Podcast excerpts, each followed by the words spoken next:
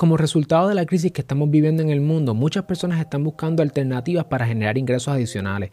Y una de las alternativas más famosas es haciendo el delivery de comida en aplicaciones como Uber Eats, eh, Dashdoor, Globo, Munchies, Uva, Damon Bite, etc. Todas estas aplicaciones, como funcionan es que tú eres el driver y vas a llevar la comida de punto A a punto B pero hay consideraciones legales que tienes que tener clara y claro, así que este episodio no te lo puedes perder.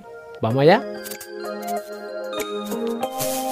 Saludos familia, yo soy el licenciado Alexiomar Rodríguez, fundador de Sidlo, y una de mis pasiones es ayudarte a establecer, crecer y proteger tu negocio. Por eso en este canal encontrarás contenido semanal sobre propiedad intelectual, empresarismo y la industria de entretenimiento. Si es la primera vez que nos sintonizas, asegúrate de suscribirte a nuestro canal, darle like al video y darle a la campana para que no te pierdas ni un solo episodio.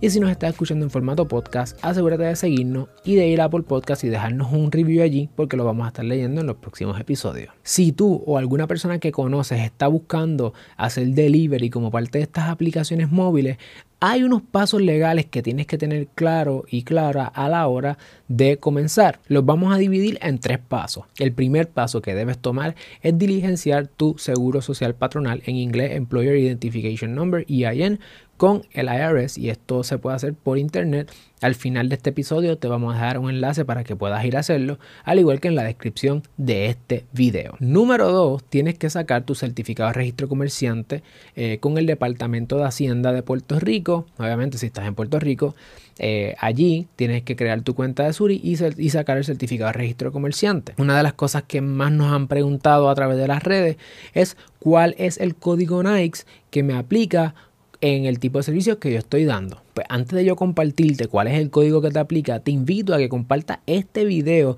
o este podcast con alguna persona que tú conozcas para que así juntos podamos seguir creciendo. El código NICE que te aplica es el número 49221. Eh, que es el que aplica para servicios de mensajería y paquetería local. Este código nos dio un problema brutal en conseguirlo. No fue hasta que hablé con el CPA Giancarlo Esquilín, que es amigo de nosotros acá, eh, que me ayudó a identificar que este es el código. Así que si estás sacando tu certificado de registro de comerciante para hacer delivery en alguna de estas aplicaciones, ese es el código que te aplica. Número 3, tienes que también sacar tu certificado de antecedentes penales. En la descripción de este video te voy a dejar un enlace donde tú puedes hacer eso de manera rápida y por internet, bien sencillo, que lo puedes hacer tú misma, tú mismo hoy. Como bono, te voy a decir lo siguiente. Si tú estás haciendo esto, tú eres un contratista independiente y se supone que en teoría se te retenga sobre el ingreso después de los primeros 500 dólares.